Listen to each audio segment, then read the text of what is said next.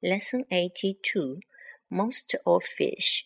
Fishermen and sailors sometimes claim to have seen monsters in the sea, though people have often laughed at stories told by seamen.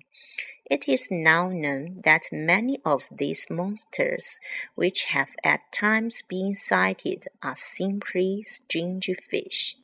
Occasionally, unusual creatures are washed to the shore, but they are rarely caught out at sea.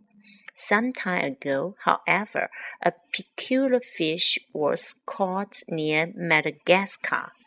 A small fishing boat was carried miles out to sea by the powerful fish as it pulled on the line.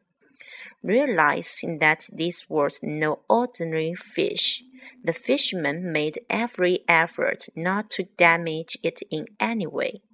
When it was eventually brought to shore, it was found to be over thirteen feet long.